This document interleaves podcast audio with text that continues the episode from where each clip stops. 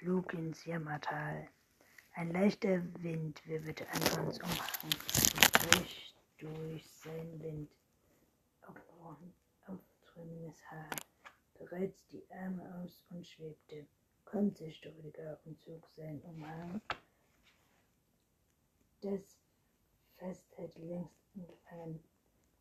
Mit kräftigen Bewegungen stieß er in Höhe und Anton hatte Mühe, ihm zu folgen. Warte, rief er, ich kann nicht so schnell. Er wandte einen ängstlichen Blick unter sich.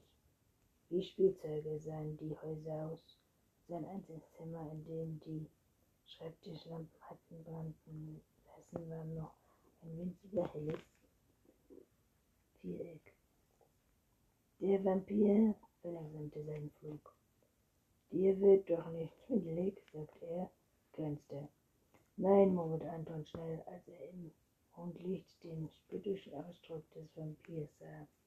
Rüdiger machte ein zufriedenes Gesicht. Wär auch schlecht, meinte er, schließlich müssen wir noch 50 Kilometer fliegen. So weit, rief Anton. Glaubst du, hundert Vampire können mitten in der Stadt ein Treffen abhalten? Hundert? fragte Anton erschrocken. Und wo treffen die sich? In der Ruine im Jammertal. Im Jammertal, Anton, sollte ihr nicht Werwolf umgehen?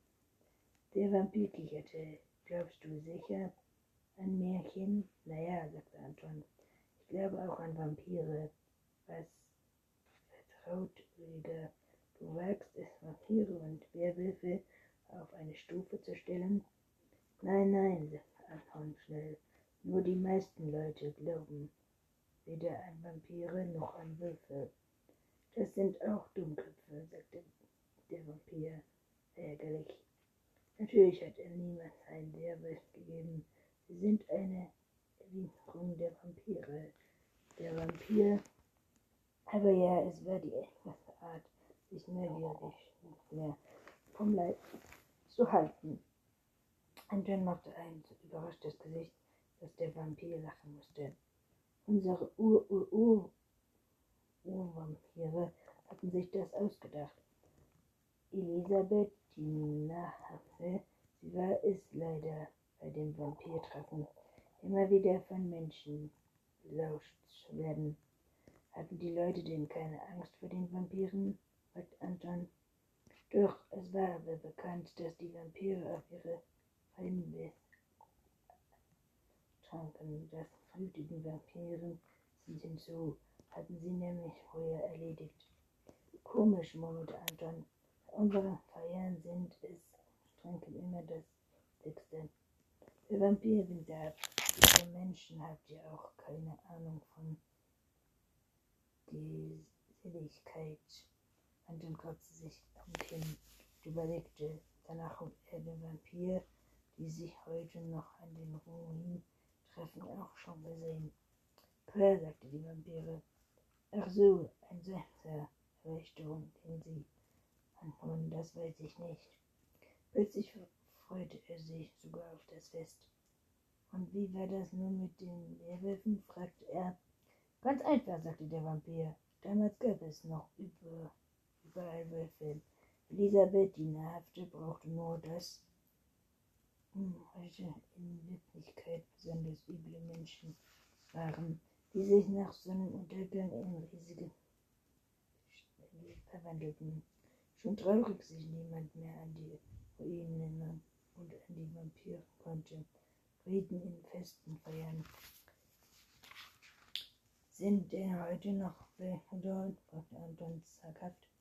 Nein, dachte der Vampir, aber seinen schlechten Ruf hat das Jammertal bis heute behalten.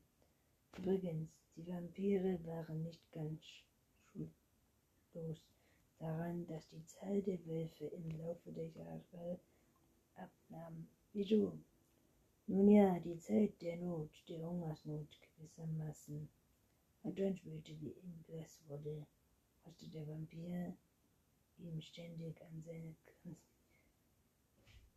Gewohnheiten erinnern. Achtung, rief der Vampir, der aufgeregt, das Jammertal. Im blassen Mondlicht sahen sie auf dunkles Gebäude hin, hinab, das düster und drohende auf eine Richtung lag. Es war ein rein häufiger Bau. An diesem Stein nun noch der Ausnahmestand. Das Haupthaus dagegen schien recht gut gehalten zu sein, soweit Anton das erkennen konnte. Es ist schon dunkel, flüsterte er. Vampire brauchen kein Licht, wollte Rüdiger, aber im Festsaal sind Kerzen angezündet. Sie flog der Vampir an und landete auf seinem Zimmer. Hier, fragte Anton überrascht. Er war neben dem Vampir gelandet und blickte ihn ängstlich auf.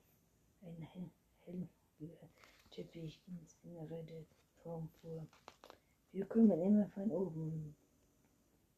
Der Vampir, jedenfalls fast immer.